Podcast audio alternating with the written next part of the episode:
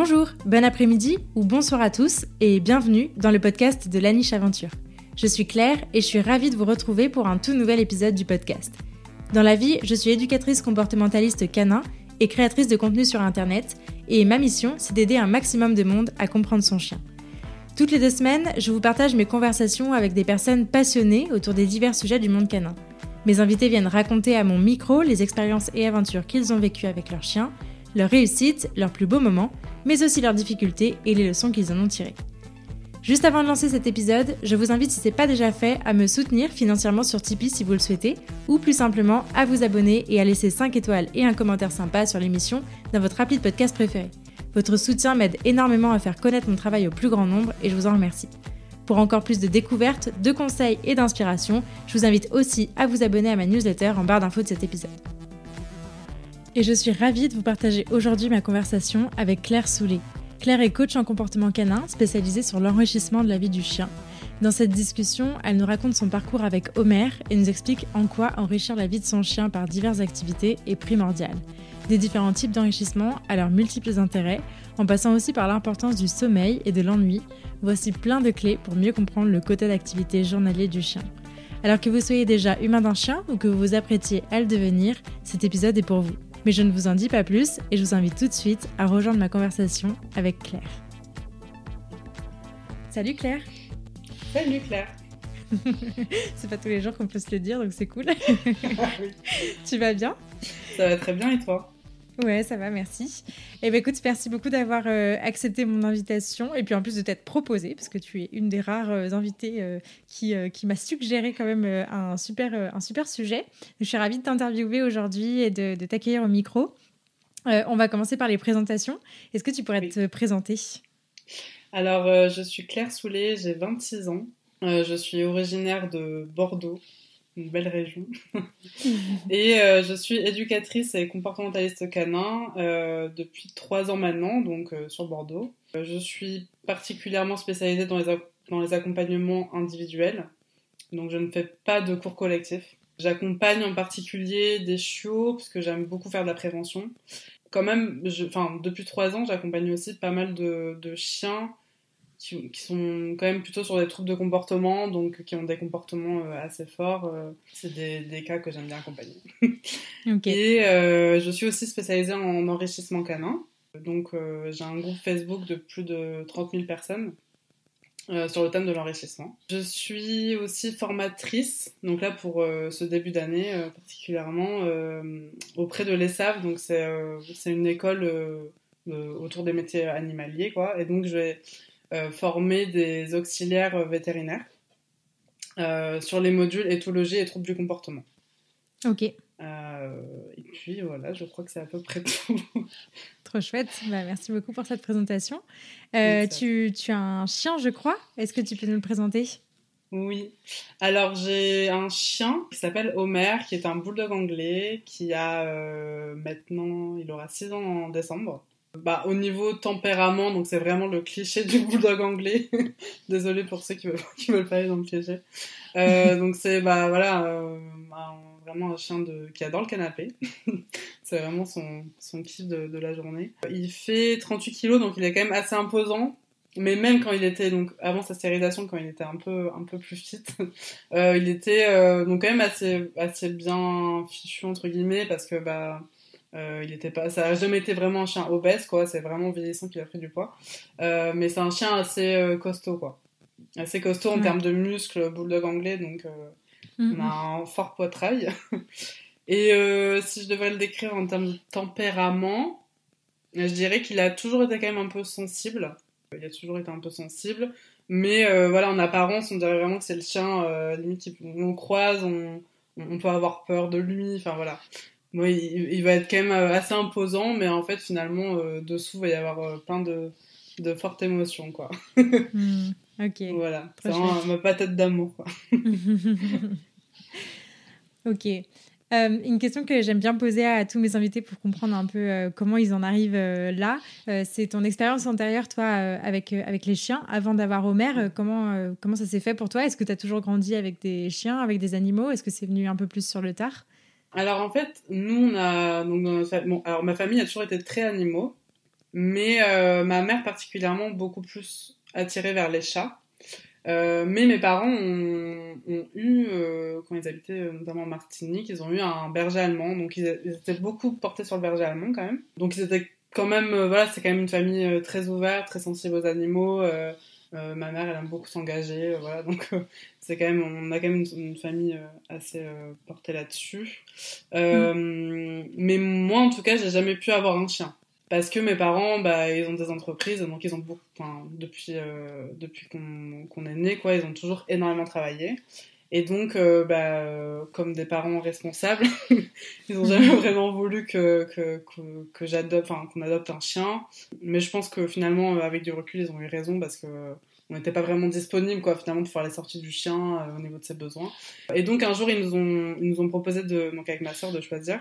Et on a choisi euh, deux chats persans. Donc en termes de face plate entre Homer et les chats persans, je pense qu'on y est. bien modifié génétiquement, quoi. Mais, sinon, on a eu ces chats-là. Et donc ma mère, bah forcément, on voulait pas qu'on adopte deux chiens parce qu'il y avait les chats et puis on voulait pas trop euh, modifier leur environnement, les stresser. Euh. Mais euh, mais sinon, moi j'ai insisté vraiment pendant ouais bien 15 même 20 ans pour avoir un chien quoi, que je n'ai pas eu. Donc j'étais assez frustrée quand même. Ouais. Et sinon, alors au niveau du lien, euh, mes grands-parents des deux côtés ont toujours eu des chiens. Quand j'étais jeune, j'adorais, enfin vraiment c'était euh, clair, euh, le voilà l'ami des animaux qui va toujours avec les chiens, mais d'ailleurs n'importe quoi, enfin on me laissait dormir avec la... dans la panière du chien, enfin voilà. mais j'étais vraiment toujours collée à eux et même je me souviens euh, d'un chien donc Neptune s'appelait. de ma grand-mère qui est un bosseron et à qui voilà enfin je passais vraiment mes après-midi à lui parler quoi donc ça faisait vraiment la petite dans son monde avec les chiens, le cliché quoi. euh, mais en tout cas, j'ai toujours eu une très très forte sensibilité aux animaux, vraiment très très forte. Donc j'étais vraiment dans un truc de, euh, je, je, sens comme une connexion quoi. Et, et si je peux pas assouvir ce truc-là, bah du coup je suis frustrée et, et voilà. Donc c'était vraiment quand même très très fort, mais avec tous les animaux, euh, pouvait être les chats, les chiens, les oiseaux, enfin voilà. Hmm. très porté sur l'animal quand même. Ok. Euh, voilà. Trop cool. Trop trop bien. Et du coup, comment est-ce que Homer est arrivé dans ta vie? Alors en fait, euh, je venais de rencontrer mon conjoint, donc euh, avec qui je suis encore aujourd'hui. C'était bah, forcément il y a six ans. Et donc je venais en fait d'être euh, prise en, en, études de psychologie à l'université de Poitiers. Donc on, a, on était de Bordeaux, moi depuis petit je suis de Bordeaux, et en fait on a déménagé à Poitiers, donc mon, mon copain m'a suivi. C'était un peu aussi notre premier appartement, donc ça faisait deux ans qu'on était ensemble quand même, donc on était quand même assez posés et tout ça comme forcément ça fait 15, enfin 15-20 ans que je voulais un chien, euh, là on s'est regardé, on a dit bon ben on veut tous les deux un chien. Euh. ouais, ouais, là c'était vraiment ben, j'attends que ça pour avoir un chien quoi. Et voilà, mais c'était pas non plus, enfin à mon sens c'était pas non plus un coup de tête parce que euh, on était quand même dans, un équilibre déjà tous les deux et mon copain quand même me parlait aussi beaucoup de chiens. Et, et, moi, je, je, commençais quand même à me renseigner beaucoup sur les chiens, en termes voilà, des besoins, des émotions, tout ça on s'est dirigé vers un bulldog parce qu'on on était tous les deux attirés euh, par ces races-là. Quoi.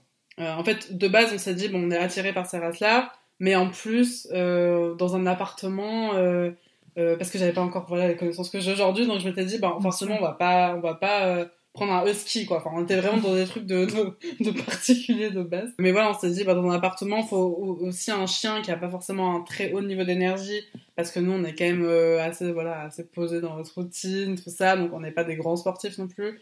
Donc euh, voilà enfin un truc schéma très basique euh, qui est pas forcément bête non plus hein, mais on s'est dit bon ben voilà on va prendre plutôt un chien posé bah pour le coup, on a, eu le gros lot avec Homer. et euh, pour une éduque, quoi, ça, c'est un peu cliché, quoi. Et puis, euh, puis voilà comment il est entré dans notre vie. Euh, et on a craqué sur une photo. Donc, ok. Chose vraiment à pas faire. j'étais pas encore formée à ce moment-là, je vous rassure. Mais, mais voilà. Ok, ça marche. Ça s'est fait comme ça. Et du coup, pour euh, revenir un peu sur ton parcours euh, professionnel, euh, comment t'en es arrivé là? Tu nous as parlé d'études de, psychologie. C'est par ça que tu as commencé, du coup, c'est ça? Alors non, j'ai un parcours assez enfin atypique, c'est-à-dire j'ai testé pas mal de choses. Je suis allée dans un lycée qui était qui est le lycée du Mirail à Bordeaux, qui est quand même un, peu tourné vers les arts, parce que c'était en fait on avait cours le matin et donc l'après-midi on pouvait faire du théâtre, des arts comme ça. Donc moi j'aimais beaucoup, donc c'était un peu un lycée atypique. Donc j'ai fait un bac littéraire, mais euh, en terminale, je savais pas quoi faire de ma vie, quoi. Donc vraiment, j'étais en mode, bon, ben, on verra bien, sauf que le on verra bien n'est jamais venu, quoi. et du coup, bah, je me suis dit, je vais faire une mise à niveau en art appliqué. D'accord. Je vais faire une mana. Et donc j'ai fait une mana euh, ben, sur Bordeaux de un an. J'ai eu mon diplôme et je me suis donc j'ai adoré l'ambiance. Hein. Mais euh, je me suis dit non, c'est pas fait pour moi. Donc j'ai enfin j'ai eu ce diplôme là et euh, je, me, je me suis dit bon ben je ne sais pas quoi faire. qu'est-ce, que je fais de ma vie quoi. Donc j'étais un peu perdue quand même pendant un an. Et après je me suis dit bah j'adore. depuis que je suis petite j'adore un peu étudier bah, le fonctionnement des humains. Euh, voilà, donc c'est pour ça qu'après j'arrive quand même sur ce métier où on étudie quand même beaucoup le fonctionnement des animaux, quoi. Et du coup, je me suis dit, bon, ben, comme je suis, j'aime beaucoup quand même tout ce qui est philosophie, euh, psychologie, bon, ben, je vais aller en fac de psycho, quoi. Et du coup, bah, euh, c'est là que j'étais, donc j'ai pas été prise à l'université de Bordeaux, et j'étais prise à l'université de, Poitiers. Après ça, du coup, j'ai fait deux ans en psycho, et donc là j'avais Homer aussi au quotidien. Et en fait, j'ai commencé à vouloir bah, comprendre euh, comment il fonctionnait, pourquoi parfois bah, il, avait, des peurs, parce que forcément, euh, il vient d'un élevage, élevage particulier, mais, euh, voilà, il avait beaucoup de peur. Donc, on, habitait sur un boulevard, donc il y avait beaucoup, de bruit autour, donc c'était compliqué. Et du coup, bah, je me suis dit, pourquoi il fige J'essayais, enfin, je suis quand même quelqu'un de assez douce et bienveillante en général. Mais du coup, là, euh, il y avait plein de fois même où voilà, je tirais un peu sur le collier, enfin, je savais pas vraiment comment faire.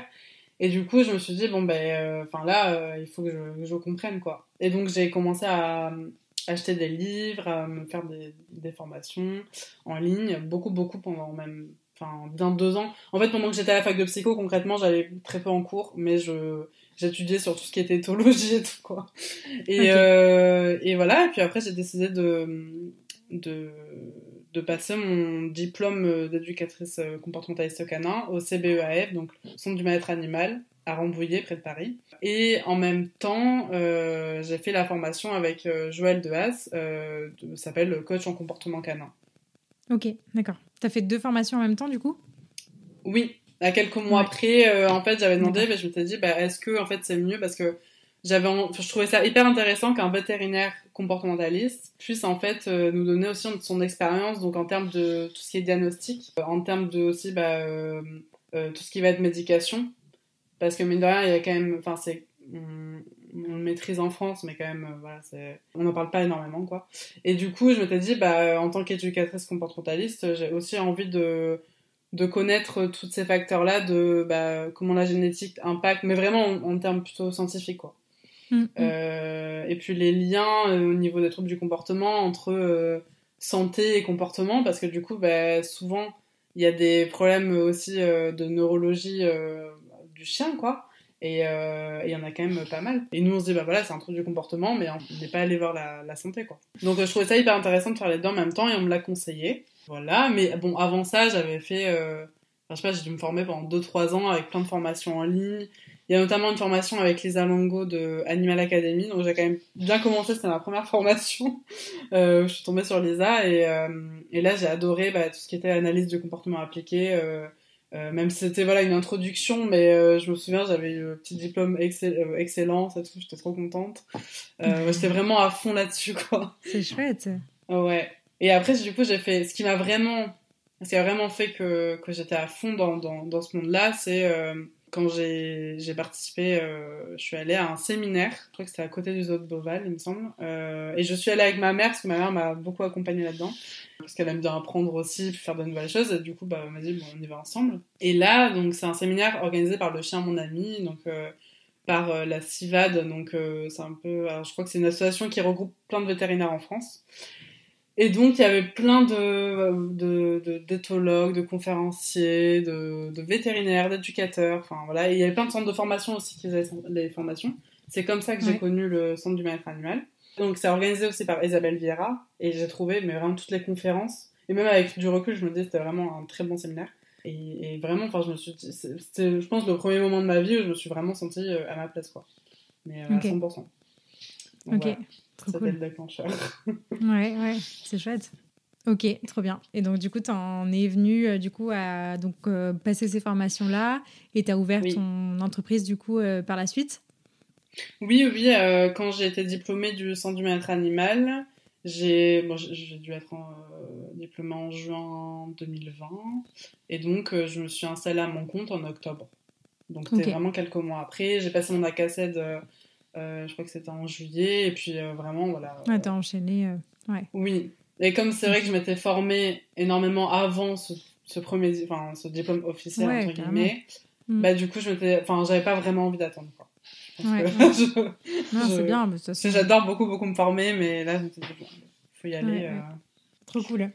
Euh, bon, du coup, on va pouvoir euh, rentrer dans le, dans le vif du sujet. Tu nous l'as un petit peu dit en introduction. Toi, tu t'es notamment spécialisé sur l'enrichissement qu'on peut proposer à son chien. Et donc, c'est le, le, sujet d'aujourd'hui. c'est de, ça dont j'aimerais discuter avec toi. déjà, pour commencer à introduire un peu le sujet, est-ce qu'on pourrait poser une définition? Qu'est-ce que ça veut dire enrichissement qu'on peut proposer aux chiens Oui, bien sûr. Alors, euh, bah, on, va partir sur la définition de base qu'on trouve en général sur Internet. Mais donc, euh, l'enrichissement se définit euh, comme tout stimulus qui évoque de manière positive l'intérêt d'un animal. Donc, en fait, pour parler d'enrichissement, il faut, il faut forcément qu'il y ait une interaction. Mais en tout cas, il faut, il faut forcément qu'il y ait un bienfait, que ce soit interne ou une interaction, voilà, que l'animal euh, soit vraiment motivé par, euh, par, ce qu'on met en place dans l'environnement pour parler d'enrichissement. Sinon, c'est pas d'enrichissement. C'est-à-dire que si l'animal n'a aucune motivation euh, à entrer en contact avec, par exemple, un objet d'enrichissement alimentaire, quoi, mhm. bah, du coup, on parle pas d'enrichissement. L'enrichissement, c'est vraiment toutes les modifications qu'on va apporter à l'environnement, qu'on va modifier ou qu'on va ajouter dans l'environnement. Et donc, ça peut forcément se définir par des activités. Mais vraiment, c'est vraiment tout ce qu'on va apporter dans l'environnement ou euh, bah, à l'animal qui va, qui va entraîner une conséquence positive. Donc, qu'elle soit comportementale ou physiologique. Ok. Une amélioration de son bien-être. Voilà. Globalement, enrichissement, c'est le, le, but premier, c'est vraiment d'augmenter le bien-être de l'animal. S'il n'y a pas d'augmentation de... En fait, on peut pas parler vraiment d'enrichissement, même si on met par exemple un objet de... un Kong ou quelque chose, voilà... Euh, où le chien il doit travailler, on peut voir qu'il y a une modification, je sais pas, quelques heures après. Et dans ce cas-là, on peut parler d'enrichissement s'il y, a une amélioration sur voilà euh, comment comment l'animal se comporte avec l'objet, s'il est reva, si on le sent plus apaisé après. Là, on peut parler d'enrichissement. Sinon, on ne peut pas vraiment. Donc ça, c'est hyper important, je trouve. Ok, ok. Ouais. C'est un peu comme le renforcement euh, positif. Euh, bah, on peut pas dire qu'on a renforcé un comportement s'il va pas être répété. Quoi. Donc euh, voilà, c'est un peu scientifique. Très bien, ok, super, euh, super intéressant en tout cas comme, comme définition. Peut-être qu'on peut, parler directement, tu as commencé à en parler des différents modes d'enrichissement. Tu nous as cité l'enrichissement actif. Est-ce que tu peux, tu peux nous, nous parler de, de, des différents modes d'enrichissement qui peuvent exister?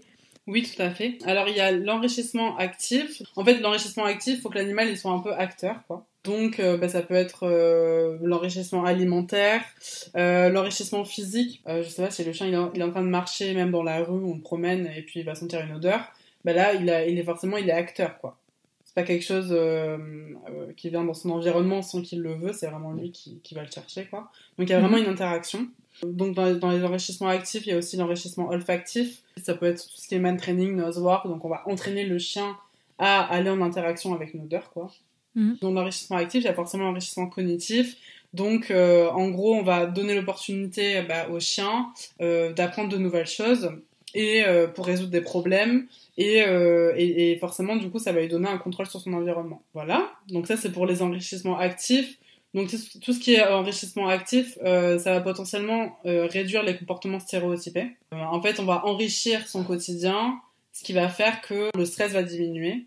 Et du coup, il va, il va, en fait, on va enrichir son quotidien en se servant des activités pas trop moteurs, donc c'est-à-dire, par exemple, pour un chien qui a vraiment un gros besoin de déchiqueter, bah, on va, bon, déjà, on va analyser voilà plein de choses mais si on se base vraiment sur l'enrichissement alimentaire bah comment on va faire pour euh, combler euh, ce besoin-là de déchiqueter qui est vraiment dans l'éthogramme de mastication du chien quoi euh, mhm. bah on va par exemple je sais pas lui proposer un carton avec des choses à déchiqueter il va trouver des friandises à, à, à, chercher et du coup en fait on on fait pas juste que l'occuper on, on, on compte vraiment un besoin qui est génétiquement programmé quoi ça répond vraiment, enfin l'enrichissement, il répond aux besoins de, de, de l'animal, quoi.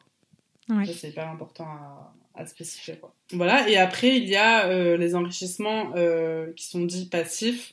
Donc là, par exemple, ça va être plutôt, euh, en général, ça va être plutôt sensoriel. Donc, c'est-à-dire, soit il va observer, donc ça peut être visuel. Euh, par exemple, je sais pas, on va pas forcément mettre le son de la télé, mais on va mettre la télé. Ça peut être là, les chaînes, euh, les chaînes avec les chiens, euh, avec les, les, les, choses un peu apaisantes. Euh, ça peut être juste, par exemple, pour un chat. Bon, là, on parle du chien, mais pour un chat, ça peut être bah, lui mettre un arbre à chat et du coup, bah, il va avoir vue sur l'extérieur. pour le chien, c'est pareil. Moi, je sais que mon chien, il adore observer dans la rue. Bah, du coup, je ouais. fais en sorte de lui mettre la panière devant, de, de modifier son environnement pour en fait apporter de l'enrichissement visuel. Parce que des fois, il peut pas forcément le faire si je le fais pas, quoi. Si je modifie mm. pas bien l'environnement. Donc, euh, c'est un peu des détails, mais c'est quand même, c'est important de, de savoir que ça, c'est de l'enrichissement. Et que c'est pas juste bah, de l'enrichissement alimentaire euh, à mettre en place, quoi. Et l'enrichissement auditif, euh, en fait, on va exposer le chien à un son, donc à un son qu'il apprécie particulièrement, pour l'apaiser. Et ce qui a été prouvé, c'est que tout ce qui est plutôt à des rythmiques, bon, comme euh, par exemple la musique classique, il y a eu beaucoup d'études qui ont prouvé que ça apaisait vraiment le chien, quoi. Donc c'est pour ça que dans les refuges, on va beaucoup diffuser de musique classique, par exemple. Au contraire, souvent on dit oui, la musique ça apaise le chien, il faut pas euh, lui mettre du hard rock, quoi. Parce que tout ce qui va être euh, rythmique euh, très très rapide, là, forcément, ça va augmenter le stress. Ouais, donc, comme pour nous. Hein. Oui, comme pour nous, ouais. ouais. Voilà, et donc par exemple dans l'enrichissement auditif, ce que je mets souvent, c'est des playlists. par exemple sur Spotify, il y a une playlist qui s'appelle Calming Music for Pets. Ouais, et, on pourra la mettre donc... en référence. Ouais, et donc elle, euh, je, la mets, euh, je la mets souvent à mon chien, par exemple, quand je le sens un peu, un peu nerveux. Mm. Euh, voilà, ça peut être la radio. Souvent, on dit bah, de laisser un peu de musique pendant les absences, par exemple, ça peut aider. C'est de l'enrichissement auditif. Et puis voilà, et puis bah, ce que ça produit sur le chien, c'est que ça va vraiment améliorer bah, l'environnement du chien. Et en fait, au-delà de juste bah, occuper le chien, euh, par exemple, pour les chiens qui n'ont pas forcément confiance en eux, bon, forcément, l'enrichissement, il va réduire le stress. Donc, euh, c'est hyper important, en fait, dans les thérapies comportementales. Moi, c'est la, première chose que, que je vois avec mes clients, quoi. Je suis très, très, très enrichissement, c'est-à-dire, OK, le protocole déjà, comment se passe le quotidien, euh, avant de parler du, du, comportement en soi? Moi, ce que je trouve hyper intéressant, c'est que l'enrichissement, ça va, en, enfin, tout ce qui est, du moins, l'enrichissement actif, donc ce qui va être enrichissement alimentaire, euh, quand on varie les lieux de promenade, euh, les odeurs, tout ça à rechercher, ça va encourager le chien à explorer plutôt que en fait être dans l'évitement ou euh, voilà. Donc en fait ça va ça va développer la curiosité aussi du chien quoi et sa, prise de confiance en lui. Et donc ça c'est hyper important. Et il y a d'ailleurs Charlotte Duranton, il me semble, qui a fait une étude là-dessus sur l'estime du chien quand on met par exemple des, des, des, odeurs à chercher spécifiques, vraiment augmenter l'estime du chien. Quoi. Normalement, l'étude, on peut la retrouver euh, facilement. Ok. Donc, euh, je chercherai voilà. ça. Euh, ça va stimuler le cerveau, ça va donc répondre, comme j'ai dit, aux, aux, aux, besoins génétiques. Ça va développer l'estime du chien. Et je trouve ça hyper important parce que moi, souvent, on me dit, par exemple, en clientèle, bah oui, mais bon, bon, ok, ça va le détourner, quoi. Bah non, c'est pas ça ne tombe pas juste quoi. Ça, ça répond vraiment à des besoins internes qui sont ouais. intrinsèquement là. Et donc en fait on va s'en servir pour après bah, euh, gérer l'environnement, pour faire en sorte que le chien ne produise pas ce comportement mais plutôt celui-ci. Ça va aider en fait aussi à apprendre des compétences au chien quoi. Donc je trouve ça hyper euh, général quoi en fait. Ça, Ouais, ça, ouais. ça travaille sur plein de points différents euh, si on l'utilise bien. Voilà, ça, ça développe aussi beaucoup l'autonomie. Pour le show, par exemple, ça va développer l'autonomie. Euh, le retour au calme aussi, moi j'utilise beaucoup pour le retour au calme. Un chien un peu excité, bah forcément, euh, il va quand même avoir besoin un peu d'aide, quoi. Donc on va mettre ça en place pour, euh, pour qu'il se dépense et qu'il qu décharge un peu émotionnellement. Et c'est pas forcément négatif de mettre de la mastication pour qu'il décharge, parce que mmh. ça l'aide quand même. C'est quand même une aide extérieure. Quoi. Il y a aussi quand même le, la notion de le fait de donner le choix, quoi. Parce qu'en fait, le chien, du coup, on va faire en sorte de modifier son environnement de telle que lui soit vraiment le principal acteur, mais aussi qu'il choisisse ou non euh, de le faire. Il n'est pas forcément obligé d'y aller, et donc c'est vraiment lui qui va, euh, qui va choisir. Euh, qui va choisir. Donc après, il y a, plein d'exemples qu'on peut donner, mais, mais quand même, il y a, quand même aussi une, histoire de choix, et, je trouve que c'est hyper important parce qu'aujourd'hui, on est beaucoup dans le contrôle du chien. Et du coup, c'est quand même des notions qui sont importantes à intérioriser aussi pour le propriétaire de chien. Mmh parce que bah, en faisant ça, en fait, moi finalement, des fois, j'arrive, euh, je sais pas, devant mes clients et puis je vais en parler et puis oui, bon, ok, on, on, le met en place. En fait, ils savent pas vraiment que derrière, euh, il y a tout ça. Ouais, il y a tout ça. Et quand je vois que c'est des gens beaucoup dans le contrôle, je mets beaucoup d'enrichissement aussi, parce que je sais que le chien, ça va le soulager et mine de rien, ça va aussi améliorer la relation, quoi. Donc, donc voilà, c'est un peu des choses indirectement.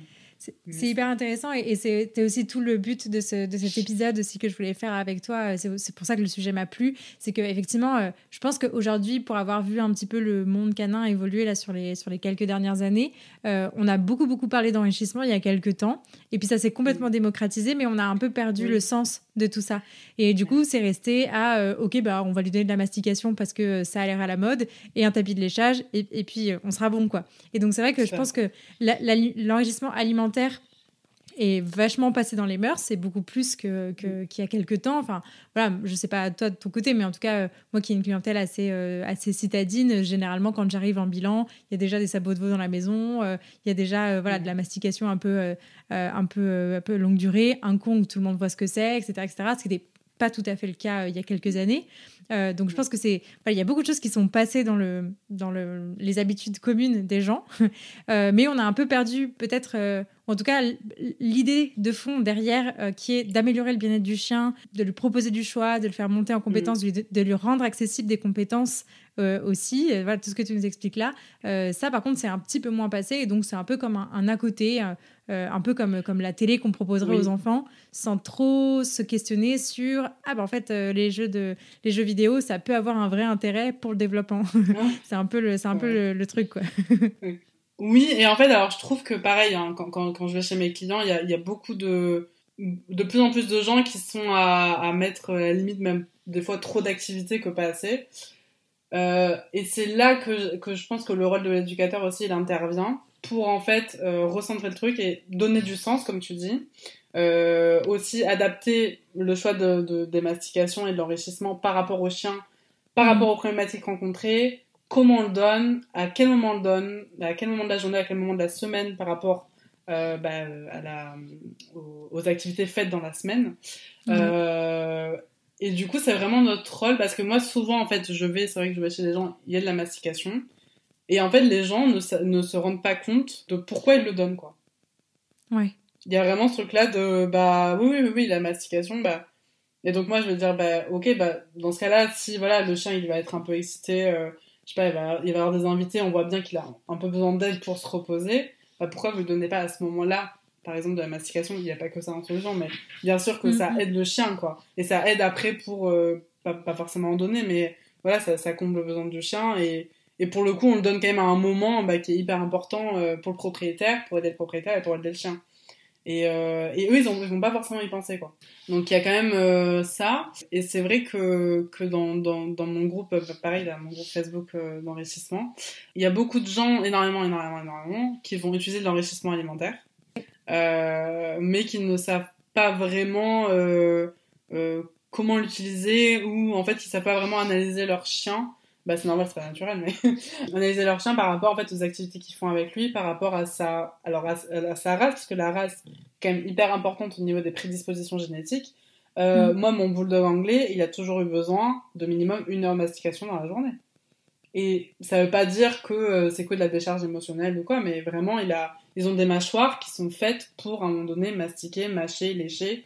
Donc ils sont énormément au niveau de la communication autour de la mâchoire beaucoup plus que des fois quand je vois des, des, clients euh, qui ont par exemple des borders. Alors là, je suis très généraliste, mais c'est quand même, ça existe quoi.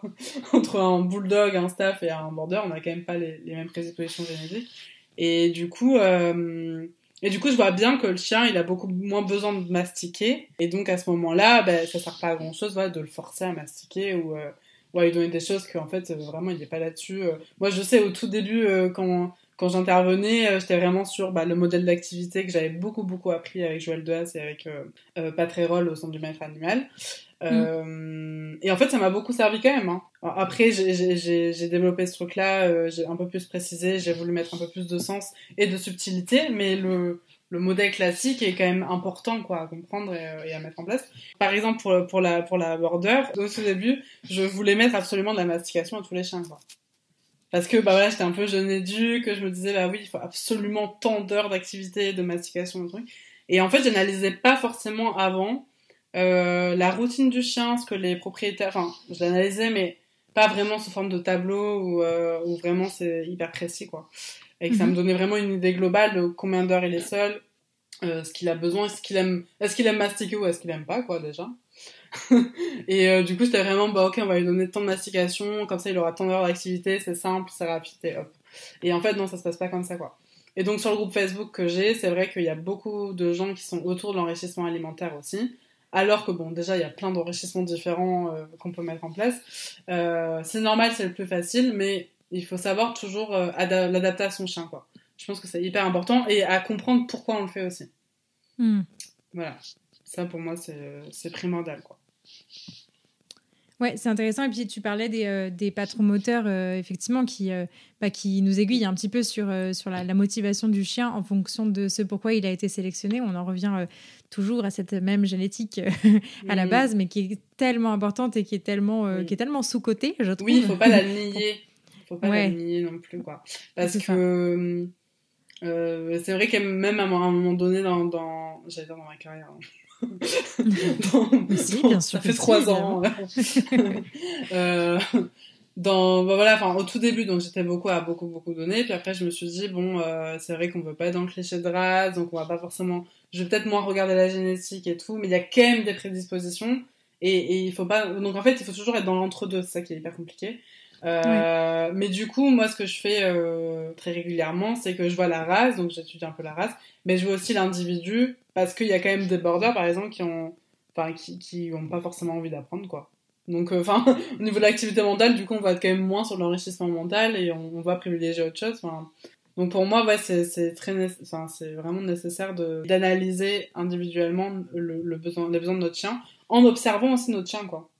Mmh. Simplement. Mmh. Ouais.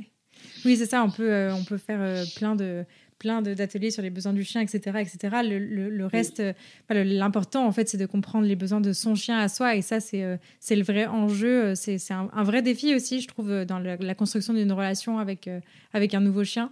c'est un peu le le, petit lot surprise qu'on n'avait pas forcément en tête euh, euh, dans, quand on fait appel à un éducateur canin. On a envie de mettre en place plein plein de choses, mais on n'a pas forcément en tête de bah, comprendre ses besoins à lui, parce qu'on on s'est dit ok j'ai entendu des trucs sur les besoins du chien, c'est bon, je suis calé. Euh, donc non, c'est pas c'est pas il n'y a pas qu'un Kong à mettre, un tapis de léchage et, un peu de, sabot de veau à donner de temps en temps. C'est un peu plus complexe que ça. Donc donc ouais, se former sur les sujets en tant qu'éducateur canin ou comportementaliste et bah, essayer d'en vouloir en apprendre plus en tant que particulier, euh, ça me paraît effectivement euh, fondamental. Euh, du coup, je voudrais rétro-pédaler un tout petit peu pour, pour revenir un peu à, finalement à Joël Dehas, que tu as déjà cité, qui avait écrit un livre quand même assez intéressant, même si euh, voilà, on peut lui reprocher pas mal de choses euh, et euh, avec, avec un peu de recul maintenant quand on le lit aujourd'hui, mais en tout cas qui a été mm. hyper intéressant et hyper fondamental aussi dans le développement de ces activités-là, parce que bah, faut savoir qu'il y a, je pense même dix ans de ça, on ne trouvait pas, enfin toutes les marques aujourd'hui qu'on connaît qui vendent de l'enrichissement alimentaire, masticatoire, etc., etc., n'existaient pas du tout. donc donc je pense que faut quand même revenir un peu à la base. Donc ce livre c'est Mon chien est heureux, c'est ça? Oui, oui, oui. Le lycée Joël de c'est mon chien ouais. ben, Moi, c'est vrai que, euh, en fait, bah, dans mes formations, la base de, mes formations, autant que ce soit avec Joël que avec Patrérol, parce qu'en fait, Patrérol a été formé par Joël. Donc, euh, je suis vraiment dans, ce modèle-là. C'est très inspirant. Euh, oui.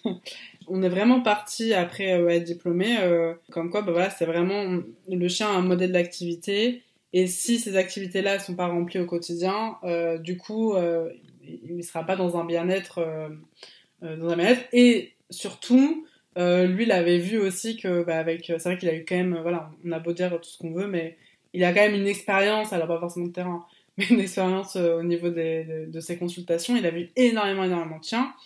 Et il en a déduit que bah, 80% en fait des chiens qui ont des problèmes de comportement en fait en général quand même s'ennuient beaucoup Ouais, et manque d'enrichissement. Ouais. il y a vraiment un manque d'enrichissement, euh, manque d'occupation. Donc, bien sûr, c'est des chiens qui ne sont pas forcément promenés. Enfin, voilà.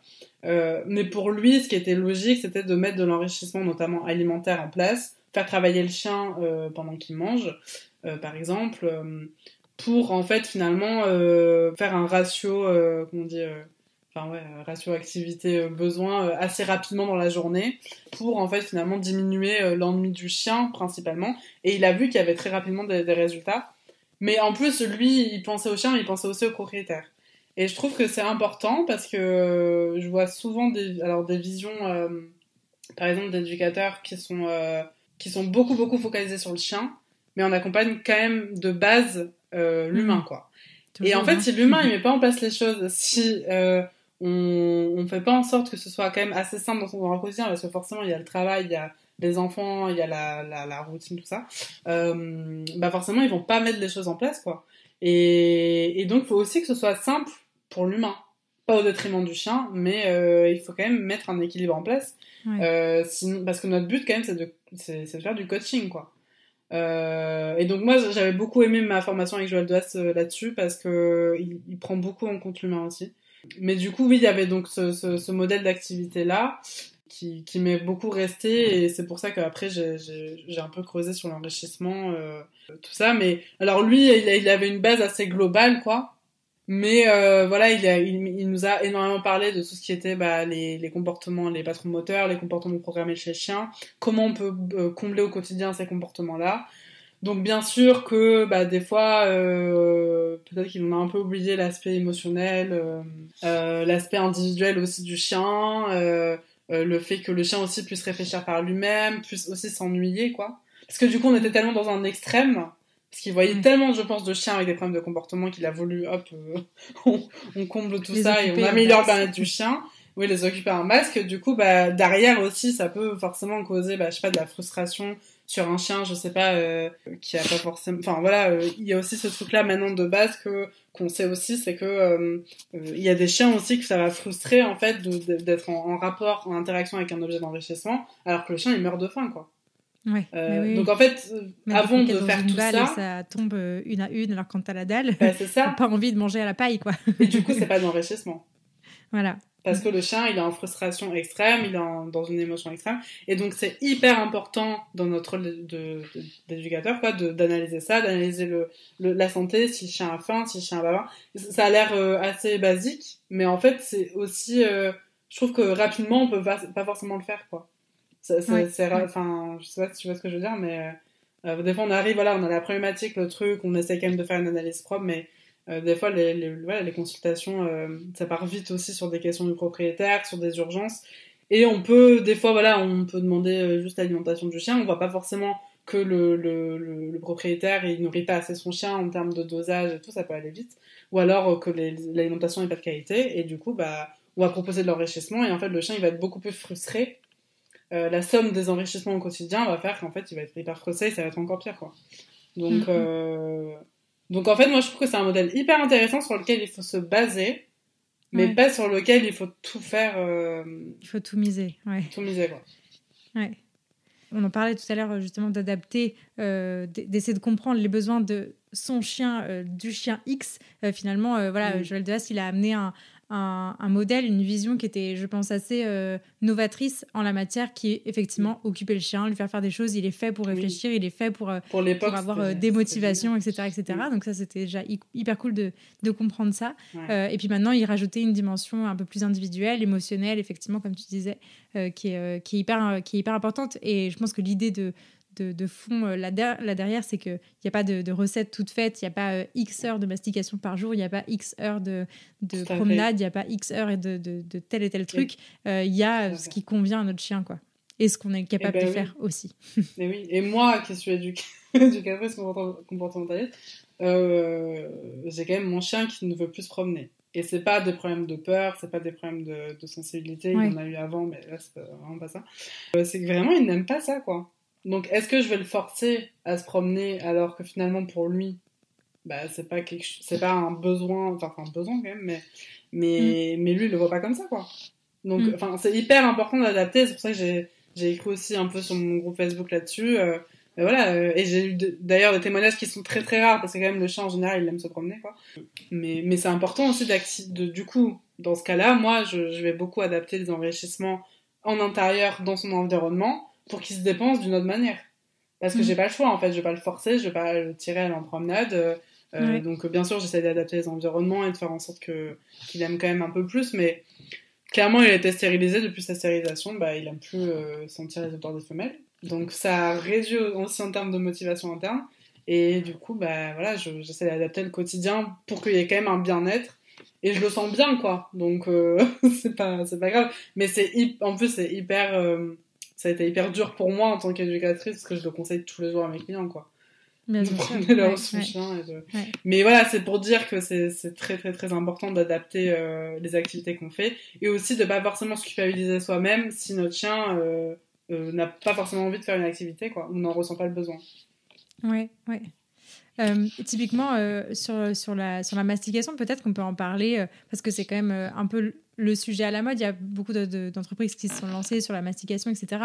Et c'est Énormément. génial, euh, et c'est c'est, euh, voilà, c'est super cool d'avoir autant de Mm. choix euh, dispo, etc. etc. C'est- C'est très très bien. Euh, mais je pense que c'est important de, de, bah, de s'arrêter un peu sur le besoin masticatoire du chien. En fait, est-ce qu'il a autant besoin de mastication que ça ou pas Alors, je, je, je fais de la mauvaise pub à mes partenaires en disant ça, mais, mais euh, non, non, vraiment, c'est Ouais, très cool et c'est hyper important. Mais euh, je pense Ouais. que c'est important aussi de, de, de se poser la question en fait de quoi notre, notre chien a besoin. Je sais pas si tu veux euh, en parler un peu euh, sur la mastication plus précisément. Euh, si, alors au niveau de la mastication, euh, c'est vrai qu'il y a un, il y a un, un éthogramme, donc euh, tous les, les, les petits comportements, euh, les petits patrons moteurs dans la mastication qui vont être différents en fonction de chaque chien. Par exemple, je sais que mon chien, euh, il va adorer tout ce qui est euh, le fait de déchiqueter, le fait de, de mastiquer. Il y en a d'autres qui vont être, je sais que la chaîne de ma soeur, elle est, qui est une berger croisée labrador, donc elle est beaucoup plus sur le fait de lécher tranquillement, son petit objet de- d'enrichissement alimentaire. Mais oui, ça, ça va vraiment dépendre en fonction des, des, des races. euh, euh, et aussi, il y a ce truc-là de, de, de, de prendre en compte euh, ce qui est important aussi, qui est vachement pointé par les éducateurs aujourd'hui, ça va être pourquoi à ce moment-là aussi le chien a besoin de mastication? Au niveau émotionnel, quoi. C'est-à-dire, euh, bah, quand le chien il est complètement frustré, si on lui met de la mastication sans vraiment comprendre pourquoi on le met, bah là il va y avoir peut-être un problème, quoi. Parce que du coup, Mm. le jour où on enlève la mastication, euh, finalement, on ne travaille pas vraiment sur la cause.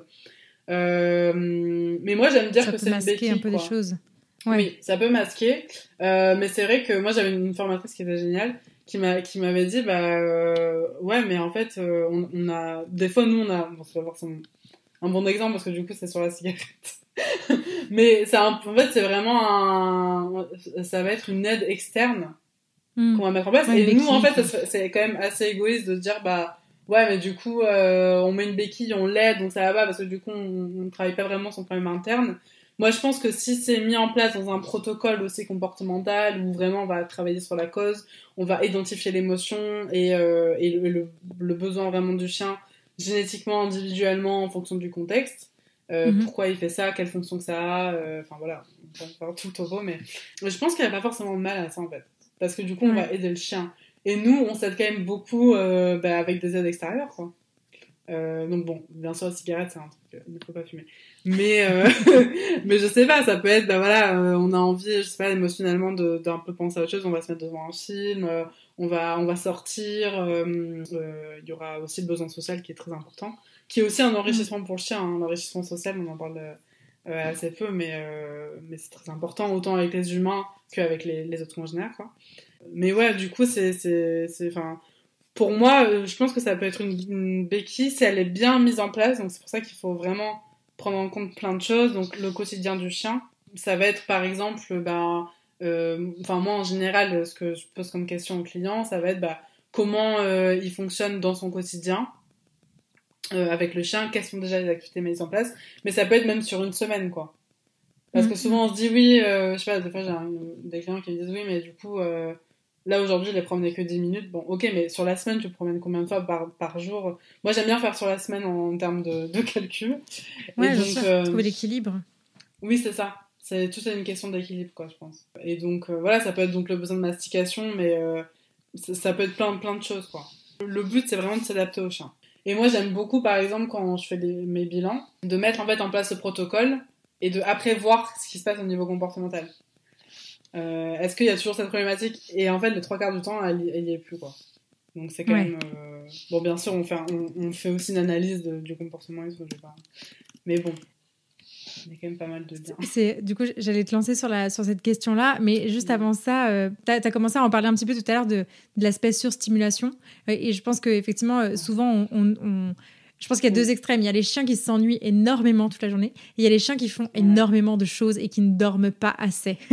Oui, il y en a beaucoup. souvent, euh, enfin moi je sais que je suis arrivée à cette, euh, à cette, euh, à cette conclusion-là avec Charlie il y, a, il y, a, quelques mois. En fait, je me suis rendu compte qu'il était fatigué et que qu'il avait besoin en fait de, de, se reposer et de faire peut-être des plus petites balades et d'être plus en intérieur et plus de se poser et d'avoir moins accès au jardin en, illimité parce que le jardin ça reste une stimulation et un enrichissement même si ça remplace pas une balade, on est bien d'accord. Il se passe quand même des choses dans un jardin.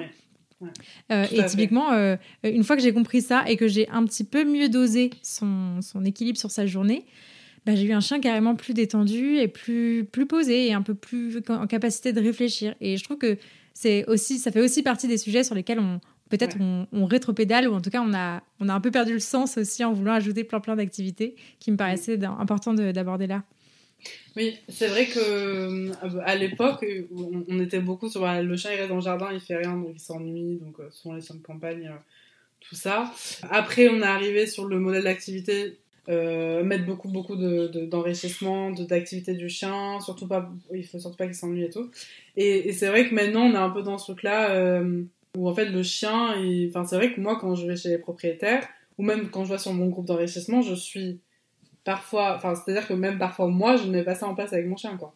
C'est-à-dire que des fois, il y a vraiment des, des, gens qui se mettent à fond, mais c'est génial, hein, mais qui, qui, voilà, qui, qui, adorent leur chien et qui, qui vraiment euh, passent leur journée à faire de l'enrichissement alimentaire, euh, euh à varier, à mettre des activités en place, euh, euh, à faire plein d'activités avec leurs chiens différentes.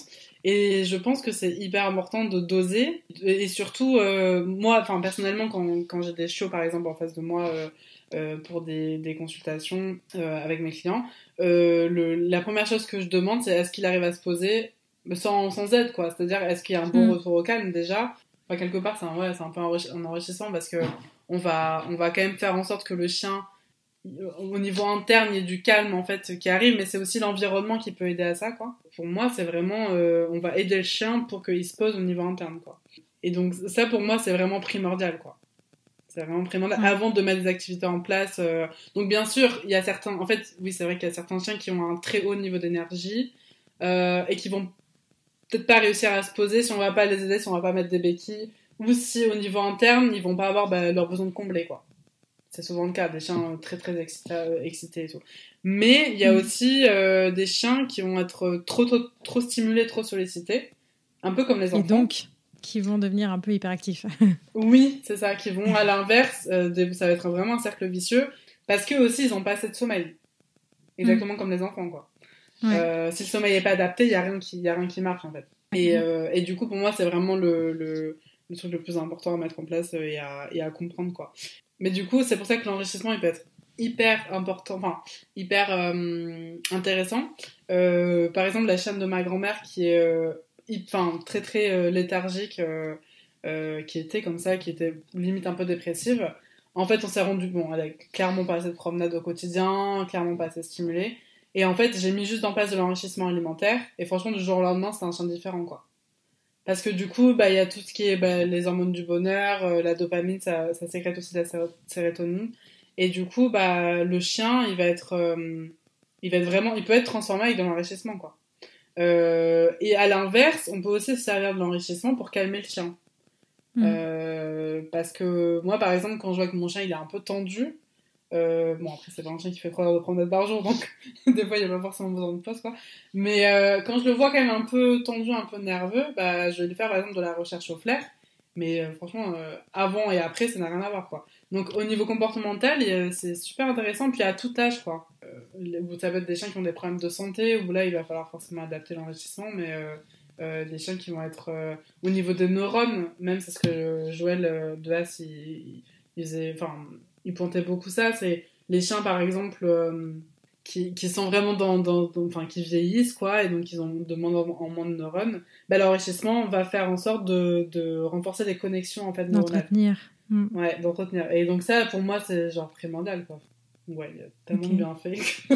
ouais, ouais, non, c'est cool. Mais c'est pour ça que c'est important aussi d'adapter, quoi. Forcément, la chaîne de ma grand-mère, euh, voilà, qui a zéro activité, enfin, l'enrichissement alimentaire, bien sûr, c'est quelque chose euh, euh, qui, va, qui va être super, super intéressant pour elle. Par contre, comme c'est une chaîne Là, je, je mais je pense qu'il y en a beaucoup, des, chiens un peu comme ça, qui n'ont pas forcément eu d'activité mentale avec, la, le, avec de l'alimentaire. Euh, ou alors, euh, je sais pas, le fait juste d'avoir un con, quoi, à lécher ou quoi. Elle a jamais eu ça. Bah, le jour où je lui ai donné, elle a explosé. Hein.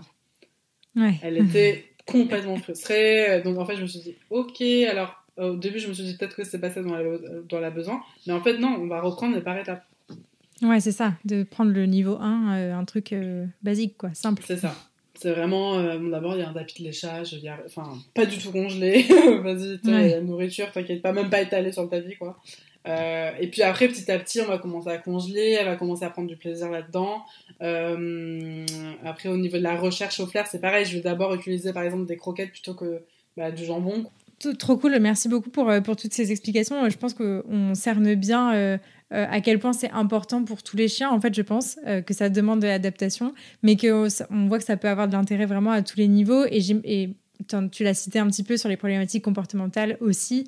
Euh, forcément, à partir du moment où on arrive à augmenter un peu le, bien-être du chien, on peut avoir carrément des, améliorations sur, sur tout un tas de choses. Donc, donc c'est vraiment hyper intéressant. Merci beaucoup pour toutes ces explications.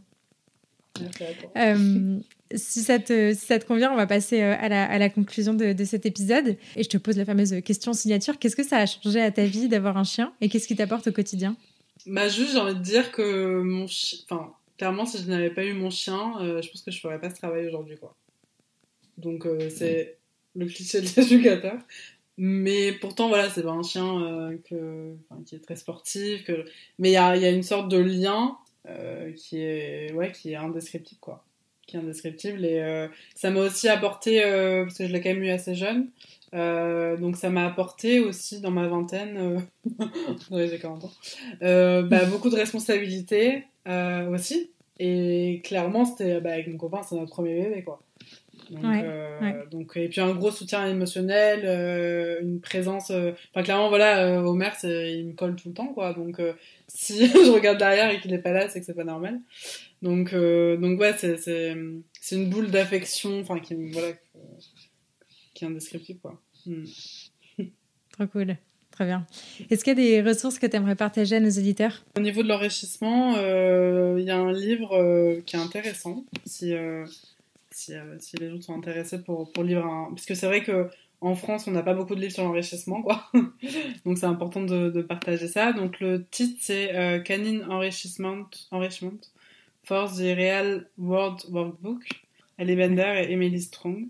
Ça, ça peut être intéressant pour les gens qui ont envie d'aller un peu plus loin et de, bah, voir ce que c'est vraiment que l'enrichissement, quoi. Et donc, euh, moi, j'ai fait une formation en ligne, quoi, sur l'enrichissement, qui, franchement, qui est super intéressante et que je conseille, qui est en anglais, par contre. Et donc, c'est via l'organisme Dog Gnostic. Et donc, euh, le, le, nom de la formation, c'était, enfin, globalement, c'est technicien en enrichissement. Et après, bah, pour, euh, pour aller un peu, là, comme je, que je vais former des, des auxiliaires vétérinaires, euh, j'ai découvert un podcast. Donc le nom du podcast c'est Veto Micro. Donc vet avec un, apostrophe au micro. Et euh, c'est produit par euh, Themavet qui est un média social. Donc il y a beaucoup d'articles sur le site et il y a le podcast. Et euh, donc c'est par deux auxiliaires, enfin deux assistantes vétérinaires, Sophie Wilford et Marine Slop. et du coup, je trouve ça hyper intéressant parce qu'on parle pas beaucoup du monde vétérinaire, ou du moins de comment le métier est vécu, des parcours des vétérinaires et des, auxiliaires vétérinaires qui peuvent être aussi des éducateurs d'ailleurs. Et, euh, et, voilà, donc je voulais partager ça parce que c'est super enrichissant. yes, trop cool. Trop bien, et eh ben, merci beaucoup. Euh, à qui est-ce que tu passerais le micro pour un prochain épisode? Alors, euh, j'ai choisi, enfin, j'ai passé le micro, Florence euh, donc en fait qui est, euh, qui est une collègue à moi euh, que j'ai rencontrée au centre du bien-être animal et qui fait en fait beaucoup de road trip avec sa chienne, qui est une berger blanc suisse et qui est très très sensible, sa chienne. Donc, donc du coup, donc, voilà, elle fait beaucoup de road trip dans une voiture un peu lambda utilitaire et souvent elle part avec des inconnus ou seule. Et elle raconte beaucoup euh, dans, dans ses stories, euh, euh, bah, par exemple, tout ce qui va être comment elle va adapter le voyage selon la sensibilité de sa chienne. Du coup, je trouvais ça hyper intéressant parce que souvent on part avec des chiens qui sont hyper à l'aise. On voit souvent les, chiens hyper à l'aise et très adaptables. Donc, donc voilà. et aussi peut-être qu'elle pourra aussi te parler de parce qu'elle fait en fait elle elle est éducatrice mais elle fait beaucoup de balades collectives. Hmm. Donc par exemple de son approche du collectif, de son approche du métier d'éducateur. euh, qui est complètement différente du mien, je pense au niveau de nos jours d'éthique, on n'est pas sur la même chose. Euh, Mm. voilà, donc je trouvais ça intéressant, euh, la gestion de groupe, tout ça. Trop cool, trop bien. Trop chouette, merci. Euh, où est-ce qu'on redirige les auditeurs, du coup, qui souhaitent euh, suivre ton travail, te découvrir Euh, Peut-être euh, découvrir aussi le groupe Facebook, dont on n'a pas beaucoup Oui. parlé, du coup? Oui, alors il faut savoir que sur mon groupe Facebook, euh, je vais mettre beaucoup aussi en ligne de webinaires sur l'enrichissement. Donc, si les gens ont envie un peu de se former là-dessus, même si c'est plutôt destiné aux particuliers, mais franchement, les professionnels peuvent aussi euh, euh, aller voir ça. Euh, D'ailleurs, il y a beaucoup de professionnels aussi sur mon groupe. Et donc, c'est le groupe Facebook, c'est l'enrichissement de la vie du chien de compagnie, qui a plus de 30 000 personnes. Donc, euh, en général, on le trouve quand même facilement. Et euh, bah, sinon, il y a mon site internet, euh, Mhm. mon entreprise, donc c'est Le Chien en Confiance. Donc, le chien en confiance.fr et ma page Instagram aussi où je partage beaucoup de stories avec Omer. Ouais. Donc, le chien en confiance, pareil, avec des tirés du 8 là, entre chaque nom. Trop bien, trop cool. Super. Euh, Est-ce qu'il y a des choses que tu voudrais rajouter? Non, bah, je te remercie de m'avoir invité. Ah. Bah, Merci à ça fait longtemps que je fais ton podcast. donc Ah, trop cool. Bah, merci beaucoup à toi. En tout cas, euh, Claire, c'était super intéressant. Euh, je pense qu'on pourrait euh, parler encore plein, plein, plein de, de, de ce sujet. Mais peut-être qu'on aura l'occasion d'en reparler euh, peut-être autour d'un live ou un truc comme ça. Ça peut s'organiser, en tout cas. pas, si, ça te, si ça te dit. Euh, donc, donc, chouette. Merci beaucoup pour, pour, cette, pour cet épisode et cette discussion. Merci à toi, Claire. Merci beaucoup. À bientôt. Salut. À bientôt. Merci beaucoup de vous être rejoint à ma conversation avec Claire et de l'avoir écouté jusqu'au bout. J'espère que ce nouvel épisode vous a plu et si c'est le cas, je vous invite à en parler autour de vous et à le partager sur les réseaux sociaux en nous taguant le chien en confiance avec des underscores à chaque mot et la niche aventure. Pour enrichir votre écoute, ne rien rater des prochaines sorties et pourquoi pas vous faire accompagner dans l'éducation de votre chien, n'hésitez pas à visiter mon site, à soutenir mon travail sur Tipeee, à vous abonner à la newsletter et à me rejoindre sur les réseaux sociaux. D'ici là, prenez soin d'eux, prenez soin de vous et je vous dis à la prochaine